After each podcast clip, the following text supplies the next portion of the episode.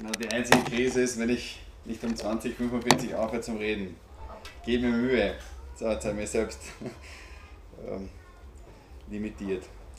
Naja, ähm, nichtsdestotrotz, was für ein Premium-Tag heute. Den ersten Sonnenbrand 2017 eingefahren, wunderbar. Äh, sehr schön, Kärnten ist ein Wahnsinn. Voriges Jahr einmal sagen lassen, äh, waren ja unsere äh, lieben Freunde von der Brüdergemeinde auch schon da. Da war es heiße 40 Grad, Regen und Nebel, drei Tage Krise schieben. Ja? Und Krise ist auch schon das Thema des heutigen Abends. Krise als Chance in unserer Berufung, in unserer Bestimmung. Es ranken sich ja einige Kuriositäten über meine Geburt. Ich bin drei Wochen zu früh gekommen, ähm, habe dann aber ziemlich getrödelt, das ist dann nichts weitergegangen. Und dann bin ich wie Superman mit der Faust zuerst auf grünem Fruchtwasser daher gesurft. Für all diejenigen, die das jetzt wissen, also ich habe vorher mich noch entleert und erst dann habe ich das Licht der Welt erblickt. Ähm, dass ich dann zu wenig Sauerstoff bei der Geburt hatte, ist vielleicht eventuell der Grund für leichte Legasthenie und ich habe auch eine ausgeprägte Rechts-Links-Schwäche. Rechts-Links-Schwäche. beim Lego-Bauen war das wurscht, aber beim, bei der Fahrprüfung dann war es fatal. Und äh, ich habe ganz beim zweiten Mal antreten, einen Prüfer gesagt, der fährt nur, der hat gesagt, fahr nur bis Regensburg, ich gesagt, danke. Und nicht vor rechts und vor links, äh, rechts und links genau, also es hat dann irgendwie dann wunderbar hingehauen. Beim Sportstudium allerdings, schon mit äh, zarten 31 dann, war es dann wirklich heftig. Ich habe mich da wirklich durchgebissen, ich habe da ein äh, interessantes Bild da mitgebracht. Genau, das waren also meine blauen Flecken und aufgerissenen äh, Hände, die ich da, also ich bin quasi wirklich am Reck verreckt und auch am Bahn habe ich geblutet und, und bei diversen anderen Tourengeräten. Das Grauslichste war aber folgendes, und zwar eine Lehrerin hat mir drei Bälle in die Hand gegeben mit meinen zwei linken Händen oder rechten, also ihr weißt eh den Unterschied oft nicht, und hat gesagt, du musst das jetzt 30 Mal jonglieren, die Dreiballkaskade machen. Das heißt, immer ein Ball muss in der Luft sein. Ja? Und wir haben dann eh Aufwärmübungen gemacht ohne Ende, bla bla bla. Ich mache jetzt die Schnellversion, du musst einfach halt so schauen, dass alle Bälle in der Luft bleiben. Ja? Und ich habe gesagt, wie soll das gehen? Ja? zwei linke, äh, zwei rechte Hände, zwei, wie auch immer. Das war für mich echt am Anfang noch witzig, danach habe ich mich darüber aufgeregt. Warum muss ein Sportlehrer das kennen? Dann hat sich leichte Verzweiflung eingestellt und am Schluss war ich wirklich in einer Krise. Wenn ich diese Lehrveranstaltung nicht schaffe, das waren motorische Grundlagen, und da war das Teil der Prüfung, dann kann ich mir das Studium abschminken. Dann natürlich auch die Frage, ist das wirklich meine Bestimmung? Ist es meine Berufung, Sportlehrer zu sein? Oder ist es nur eine verfrühte Midlife-Crisis, dass ich mir beweisen muss, dass ich mit 20, 22-Jährigen auch noch immer locker mithalten kann oder vielleicht sogar noch besser bin? Die Frage ist natürlich, was tun, wenn Zweifel kommen? Ja, wir haben eine Bestimmung, wir haben ein Ziel. Wir leben in Fülle. Wir sind darauf gekommen, okay, dafür schlägt mein Herz, dafür habe ich eine Last, da bin ich, glaube ich, besonders gut und auf einmal merke ich, es funktioniert nicht. Was passiert, was kann ich tun, wenn ich meiner eigenen Berufung nicht mehr sicher bin? Wenn man sich seine Persönlichkeit, seine Tätigkeit, seine Aufgaben in Frage stellt. Und ich habe euch da mal einen Film mitgebracht vom, aus dem Rocky 5 Film und während du das suchst, äh, erkläre ich ganz kurz, also für all jene, die Rocky nicht kennen, also persönlich kennen auch nicht, aber die Filme, begonnen in den 80er Jahren, Sylvester Stallone ist eine Paraderolle als Boxer. Rocky 1, er besiegt, das der Amerika gegen, ähm, äh, gegen, gegen Russland immer so latent, diese, diese ganze Geschichte. Zum Schluss, nach dem, glaube ich, im dritten Teil, im vierten Teil, also im dritten Teil heiratet im vierten bekommt er ein Kind, im fünften ist er bereits geschieden und das Kind ist schon aus dem Teenageralter entwachsen und glaubt schon mindestens genauso gut zu sein wie der Vater, auf eigene Beine stehen zu wollen. Und der Rocky denkt sich jetzt noch einmal schon etwas gealtert, ich versuch's nochmal ich steige nach einem Ring. Und seinem Sohn passt das überhaupt nicht. Er sagt, Papa macht dich nicht lächerlich. Du schadest dir und letztendlich auch mir. Und da steigen wir ein. Ist der Kampf nervös? Ich habe eine Todesangst. Siehst aber nicht so aus. Ja, das darf ich auch nicht. Es zwingt dich doch niemand dazu. Ja, ich will es einfach. We- Weißt du, dich als Vater zu haben, ist nicht gerade einfach. Die Leute sehen zwar mich, aber sie denken an dich. Und mit dieser Geschichte jetzt wird das sogar noch schlimmer werden. Das muss doch aber nicht sein. Es ist leider so. Wieso? Du hast doch auch einiges drauf, Junge. Was denn, meinen Nachnamen? Nur deswegen habe ich einen brauchbaren Job. Nur deshalb beschäftigt sich überhaupt jemand mit mir. Und jetzt fange ich gerade an, etwas alleine auf die Beine zu stellen und aus eigener Kraft voranzukommen. Und dann passiert sowas. Und deswegen bitte ich dich, tu mir den Gefallen und vergiss diese hirnrissige Idee. Mit diesem Auftritt schadest du dir nur. Und am Ende dann auch mir. Du denkst, ich würde dir schaden? Ja, in gewisser Weise schon. Das ist wirklich das Letzte, was ich möchte. Ich weiß, dass du das natürlich nicht willst, aber darauf läuft's hinaus. Interessiert's dich nicht, was die Leute denken? Nervt es dich nicht, dass sich bloß noch alle über dich lustig machen und ich dann genauso lächerlich dastehe? Findest du das etwa gut? Sag schon!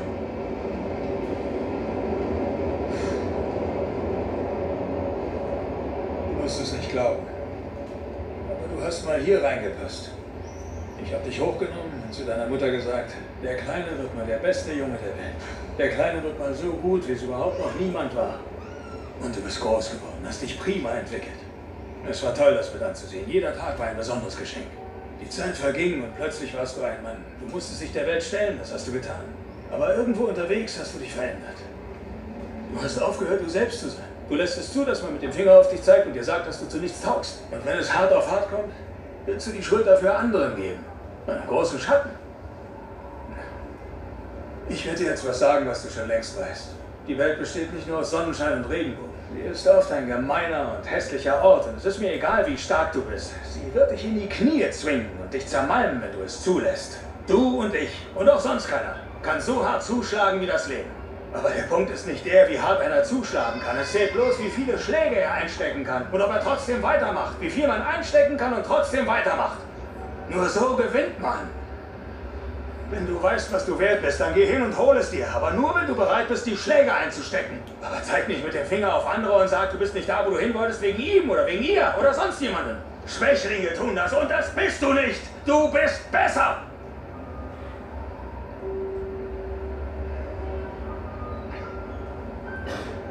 Ich werde dich immer lieben, egal was. Egal was passiert. Du bist mein Sohn und du bist mein Blut. Du bist das Beste in meinem Leben. Aber wenn du nicht anfängst, an dich zu glauben, dann hast du kein Leben. Vergiss nicht, deine Mutter zu besuchen.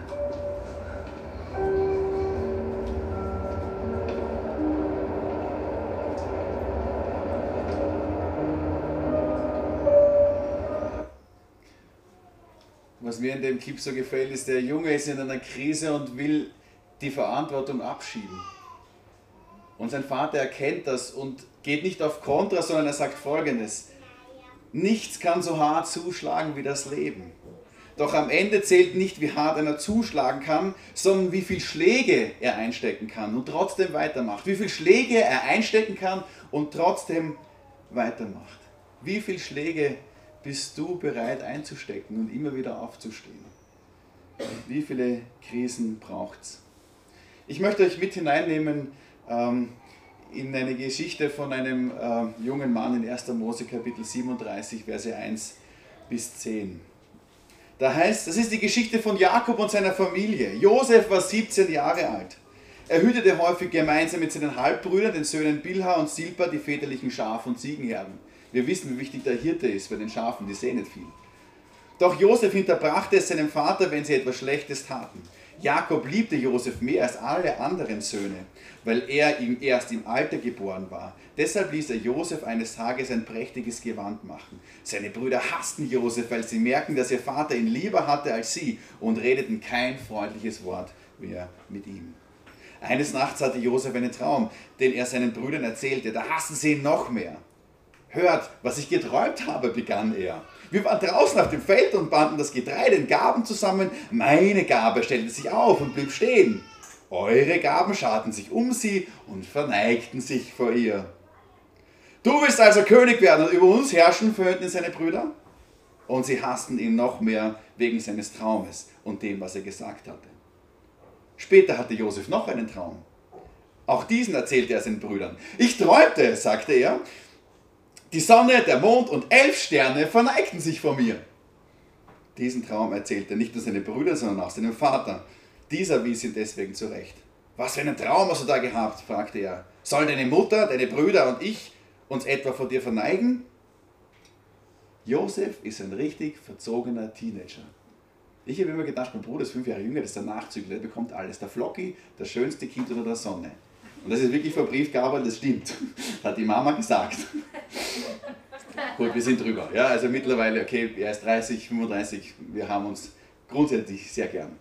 Ähm, er ist immer bevorzugt worden. Er hat einen schönen Louis Vuitton-Mantel bekommen vom Papa.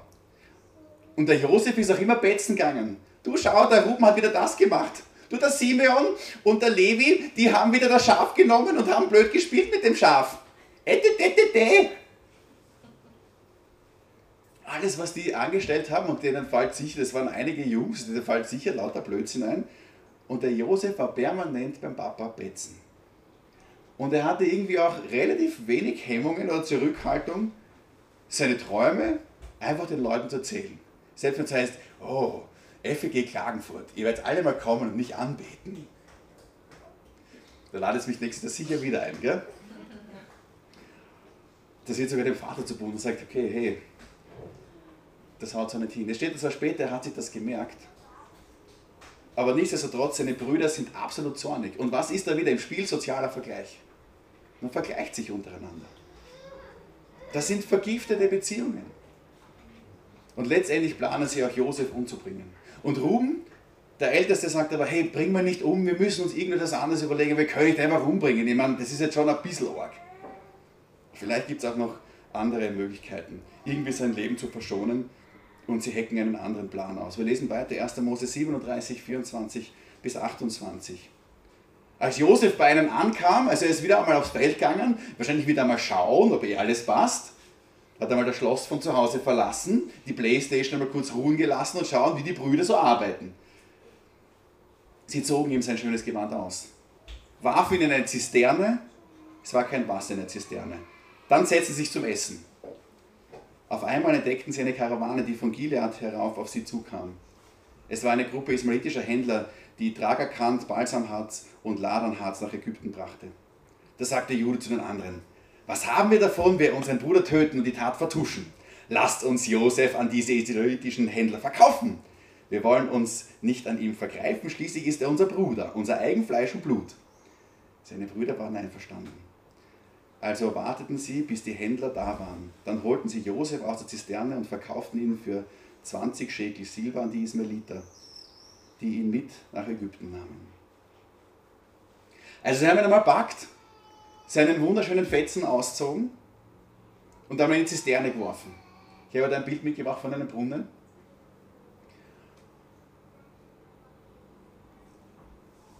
Für die meisten, wenn man da unten ist, ist es einmal ein Showstopper da kommt man nicht weiter.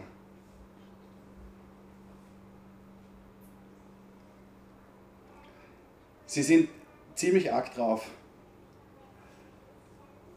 Sie sind bereit, ihren Bruder zu verkaufen, ein Geschäft draus zu machen. Sie schmeißen einmal da runter, stellt euch vor, da sind 8, 9, 10 junge, kräftige Männer packen ihren eigenen Bruder, hauen ihn runter, der wehrt sich, sagt, hey Leute, das könnt ihr nicht machen, das, das, das machen wir doch nicht, das tut man doch nicht. Und es ist ihm egal, ich schmeiße ihn runter, lasse ihn einmal da unten sitzen, essen währenddessen und überlegen einmal, hey, was können wir jetzt mit dem machen? Umbringen, und sagen, okay, das ist doch ein bisschen zu heftig, aber hey, schaut mal, da kommen ein paar Leute daher, das sind Händler, aller Voraussicht nach Richtung Süden unterwegs, Ägypten runter, vielleicht können wir da noch Profit draus machen. Vielleicht können wir ihn verkaufen, wir haben was, er lebt noch, unser Vater, irgendwas fällt uns schon ein. Das teilen wir auf, fahren auf Urlaub, lässig. Und den Orgentypen sind wir endlich los und wir haben eine Ruhe.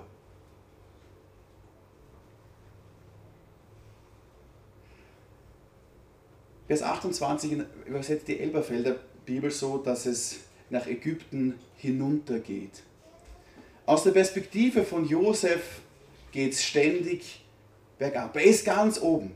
Er ist, obwohl er der Jüngste ist, oder eigentlich halt der Zweitjüngste, aber der, der im Alter geboren worden ist, von der Lieblingsfrau seines Vaters, bekommt er auch alle Annehmlichkeiten ganz, ganz deutlich zu spüren. Wirklich verzogen und verhätschelt. Und wenn er es wirklich ganz, ganz, ganz arg zu bunt treibt, dann sagt der Papa, ey, komm jetzt, bitte, zwecks Hausfrieden und so. Und jetzt ist er eine Zisterne. Und aus der Zisterne wird er herausgerufen, heraus, äh, herausgeholt, geholt, gefesselt von seinen eigenen Brüdern und verkauft. Und er kann, ich kann mir gut vorstellen, sagt, hey Leute, ich kann es nicht einfach da verkaufen. Wie geht's euch? Was macht sie da? Was tut sie da?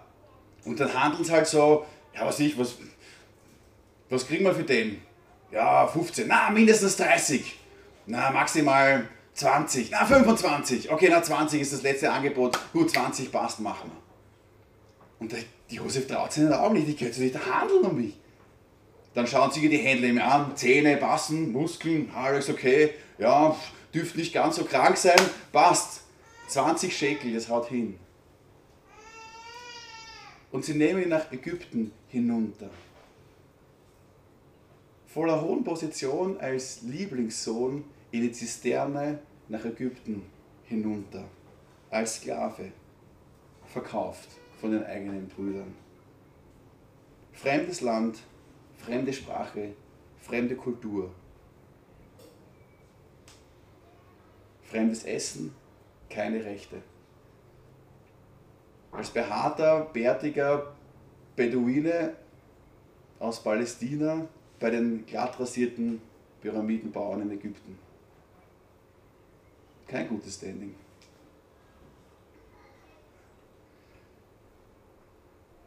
Showstopper. Was soll jetzt noch sein? Was soll jetzt in meinem Leben noch sein? Ich kann mir aber gut vorstellen, als der Josef da so gefesselt hinter dem Wagen von dieser Karawane nachtraut, diesen klapprigen Kamelen folgend, dass er eines definitiv nicht vergessen hat, nämlich seine Berufung, seine Bestimmung. Gott hat irgendetwas Wichtiges noch mit ihm vor. Irgendetwas muss da noch kommen da war doch noch was. Ja, es geht jetzt mal bergab, aber eines Tages wird Gott mit mir ans Ziel kommen, weil ich habe eine Bestimmung.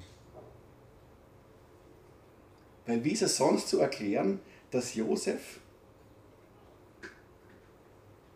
die ganzen 23 Kapitel, minus eins, also das eine ist mit äh, Judah und Tamar, da geht es weniger um Josef, die ganzen 22 Kapitel, wo es um Josef geht, kein einziges Mal sich beklagt kein einziges Mal jammert, kein einziges Mal sudert. Wir Ostösterreicher können das besonders gut. Die Kärntner eigentlich auch ein bisschen, sind aber eher mal schon so Nordslowenen, habe ich mir sagen lassen, die sind ein bisschen lockerer, freudiger. Ähm, aber also, wenn du nach Wien kommst, Alter, ich sag, das bist du deppert. Aber Josef weiß um seine Bestimmung. Und es geht noch weiter runter. Er wird am Sklavenmarkt verkauft. Er arbeitet sich tüchtig wieder hoch. Er hat das irgendwie doch drinnen, er hat es dann doch drauf. Er widersteht sogar der scharfen Frau von Potiphar, weil ich mir denke, wow, wie kann, der das, wie kann er das schaffen? Und wird dennoch zu Unrecht ins Gefängnis geworfen. Wir kennen die Geschichte. Und dort wieder sogar von den zwei Leuten, denen er hilft, vergessen. Kein Sudern, kein Jammern, kein Raunzen. Er weiß um seine Bestimmung Bescheid. Von außen betrachtet hat Satan Josef genau dort, wo er ihn hinhaben will. Im Gefängnis, irgendwo in Ägypten, weit weg von seiner Familie, weit weg von seinen Freunden. Aber Gott hat ihn auch genau dort, wo er ihn haben will. Jakobus schreibt in Kapitel 1, die Verse 2 bis 4 folgendes. Liebe Brüder, wenn in schwierigen Situationen, damit sind Schwestern auch gemeint, wenn in schwierigen Situationen euer Glaube geprüft wird, dann freut euch darüber. Denn wenn ihr euch darin bewährt, wächst eure Geduld. Und durch die Geduld werdet ihr zum, bis zum Ende durchhalten. Denn dann wird euer Glaube zur vollen Reife gelangen und vollkommen sein. Und nichts wird euch fehlen. Wir haben ein Leben in Fülle, das uns Gott verspricht. Wenn wir unsere Bestimmung leben, werden wir unser Ziel erreichen und ein Leben in Fülle leben. Heißt das, dass alle meine Wünsche in Erfüllung gehen? Nein. Ein guter Freund hat mir gesagt, Gott verspricht uns nicht ein Leben auf einem 5-Sterne-Luxusdampfer, aber er verspricht uns von einem Ufer zum nächsten Ufer zu kommen. Warum ist es wichtig für den Josef? Es war wichtig, dass er im Gefängnis ist. Es war wichtig für seine Charakterschulung. 17 Jahre lang verhätschelt und verwöhnt, aber letztendlich hat Gott schon einen Plan für ihn. Es werden sich einmal seine Familie vor ihm verbeugen. Und er wird das nicht ausnutzen. Er wird ihnen vergeben können. Er wird verantwortlich sein, dass ganze Nationen nicht verhungern. Da muss ich ihn zuerst in eine Charakterschulung geben. Ich kann ihn nicht einfach so als 17-jährigen verzogenen Bengel da neben den Pharao setzen und sagen, so, jetzt regier. Ich muss dich zuerst mal in die Charakterschule geben. Du musst mal ganz unten ankommen. Aber dennoch, es wird dir nichts mangeln. Du wirst in Fülle leben. Ich habe nur fünf Minuten bis zum Ankick.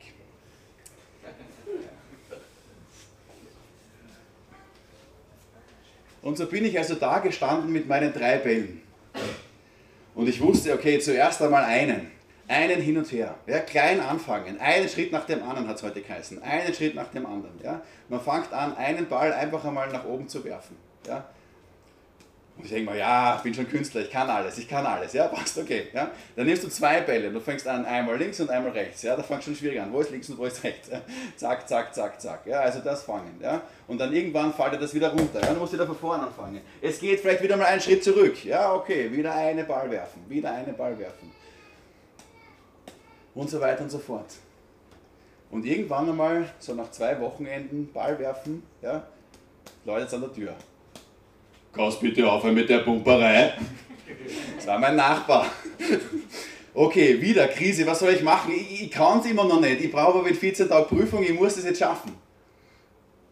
Okay, was ist? Ich knie mich aufs Bett.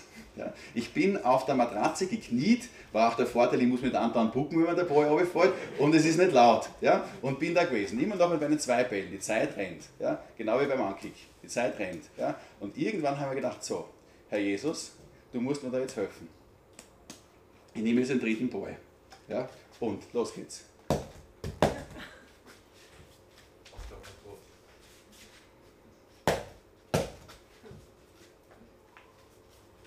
Ich spule jetzt zwei Wochenende vor.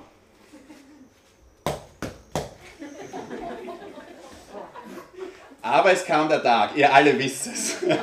ihr alle habt es bereits geahnt, jetzt richtig geahnt. Irgendwann schafft es auch der größte Honk mit zwei linke Händen. Ja, und das kann ich euch wirklich garantieren, weil wenn ich das schaffe, schafft ihr das auch, dass die Dreiballkaskade auch wirklich funktioniert hat. Ja. Und ihr dürft mir jetzt applaudieren, weil das hat mir wirklich unheimlich viel gekostet. Ich hatte das 30 Mal schaffen müssen. Ja. Ich habe es nie 30 Mal noch geschafft, weil letztendlich bin ich hingegangen zur Prüfung und gesagt, bitte Frau Professor, ich schaffe das vielleicht 15 Mal, ja? ich schaffe es vielleicht 17 Mal, aber definitiv nicht 30 Mal, aber lassen Sie mich bitte durch. Und sie gesagt, in Gottes Namen sage ich das nicht mehr. Halleluja. Für mich war es ganz, ganz deutlich, es ist möglich. Nichts ist Gott unmöglich. Paulus sagt aber in einem Nebensatz, alles vermag ich durch den, der mich kräftig. Ich meine, da redet er zwar von, ähm, äh, vom Fasten, aber letztendlich ist es genau das.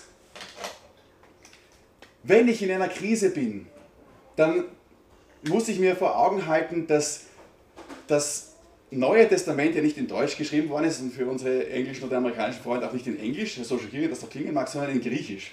Und ich hatte das auch mal lernen müssen, zumindest partiell, war auch eine kleine Krise und äh, deswegen schreibe ich Krise jetzt auch mal in Griechisch, ich versuche es zumindest. So, und dann muss ich, pass auf, genau so. So, und dann haben wir das da, dann das und genau. Krisis. Lieber Dominik Heyer, wenn du das jetzt sehen könntest. So, ähm, was heißt denn das eigentlich? Krise heißt nichts anderes als eine Entscheidung zu treffen, dann, wenn es bergab geht. Das heißt, ich muss irgendwann einmal eine Entscheidung treffen. Wenn alles leibend rennt, also gut rennt, wenn es bergauf geht, da muss ich nichts verändern. Never change a winning team. Wenn es gemütlich dahin geht, da oben, muss ich noch nichts ändern. Gut, das nicht, nicht schlecht, nicht besser, hilft nichts, schaut nichts. Ja? Ein Problem jetzt dann, wenn es bergab geht. Zuerst der Österreicher verdrängt es einmal, ja, dann lenkt er sich ab, nur irgendwann einmal kommt er drauf, so weiter oben geht es nicht mehr, mehr. Ich muss jetzt also was tun. Und genau das nennt man eine Krise. Wenn ich jetzt nichts tue, wird sie irgendwann einmal weiter unten am Boden aufknallen. Also muss ich eine Entscheidung treffen. ich muss einen Wendepunkt herbeiführen. Und ich glaube, was heißt ich glaube, ich bin davon überzeugt, dass wenn du in deinem Leben denkst, hey, irgendetwas muss sich jetzt verändern, dass du in genau so einer Krise bist. Oder umgekehrt, wenn du in einer Krise bist, dann weißt du, es muss sich was verändern. Gott führt dich ganz bewusst in eine Krise, weil sonst da das dir ja nicht verändern. Das würdest du ja nichts tun, sonst würdest du ja alles so lassen. Nein, du musst etwas tun und dann, glaube ich, kann es wieder bergauf gehen. Im Fall von Josef ist es lange bergab gegangen. Aber letztendlich kommt Jesus mit dir immer ans Ziel. Ich möchte zum Abschluss noch eine Dame vorstellen, die wirklich eine Krise in ihrem Leben wunderbar gemeistert hat. Sie ist nämlich nicht mit zwei linken oder zwei rechten Armen auf die Welt gekommen, um die Dreiballkaskade zu üben, sondern sie ist mit keinem Arm auf die Welt gekommen. Jessica Cox, schaut sich das mal an.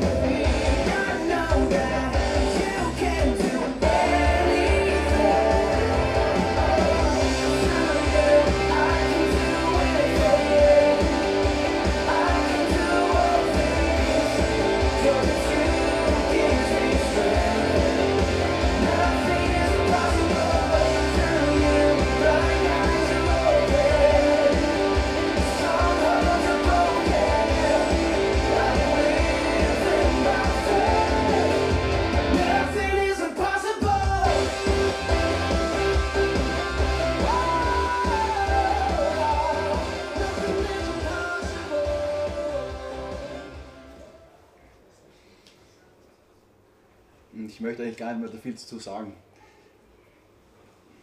Das Einzige, was ich euch wünsche, ist, wenn ihr in einer Krise seid, dann betrachtet es als Chance, etwas zu verändern.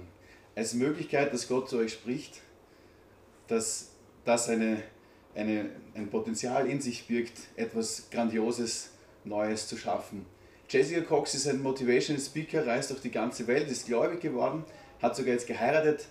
Ähm, das zweite Kind ist unterwegs.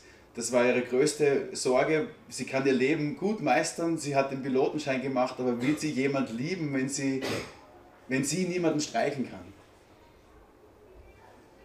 Und diese Angst hat ihr Gott genommen. Und ich denke mal, ja, was soll dann noch kommen? Ich möchte euch einfach ermutigen, dran zu bleiben, eurer Bestimmung nachzujagen, dieses Leben in Fülle wirklich zu ergreifen.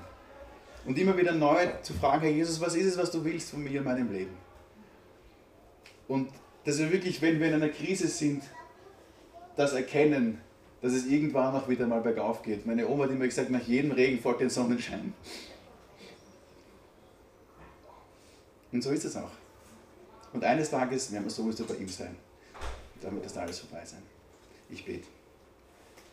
Herr Jesus, danke dafür, dass du uns einen wunderschönen Tag geschenkt hast. Ich habe da gestern nicht dran geglaubt, wie ich da von 32 Grad in Wien weggefahren bin, nach fünfeinhalb Stunden da eingecheckt habe und mit 40 Grad ausgestiegen bin. Und heute habe ich den ersten Sonnenbrand. So herrlich. Nicht der Sonnenbrand, aber einfach diese, dass einfach du das ändern kannst von heute auf morgen, ratzi fatzi. Und so hast du das Leben von Josef auf den Kopf gestellt. Du hast das Leben von der Jessica Cox auf den Kopf gestellt. Du hast mein Leben auf den Kopf gestellt. Und du möchtest das Leben von meinen Freunden hier genauso verändern und auf den Kopf stellen. Du möchtest es erfüllen. Du möchtest uns in unsere Bestimmung führen. Und wir dürfen diese Krisen, die wir durchleben, als Chance nehmen, dass unser Glauben wächst, dass unsere Geduld wächst, dass unsere Widerstandsfähigkeit zunimmt, dass wir näher zu dir kommen und anderen dadurch ein Beispiel sind, dass du Gott größer bist. Das wünsche ich mir von ganzem Herzen. Amen. Vielen Dank fürs Zuhören.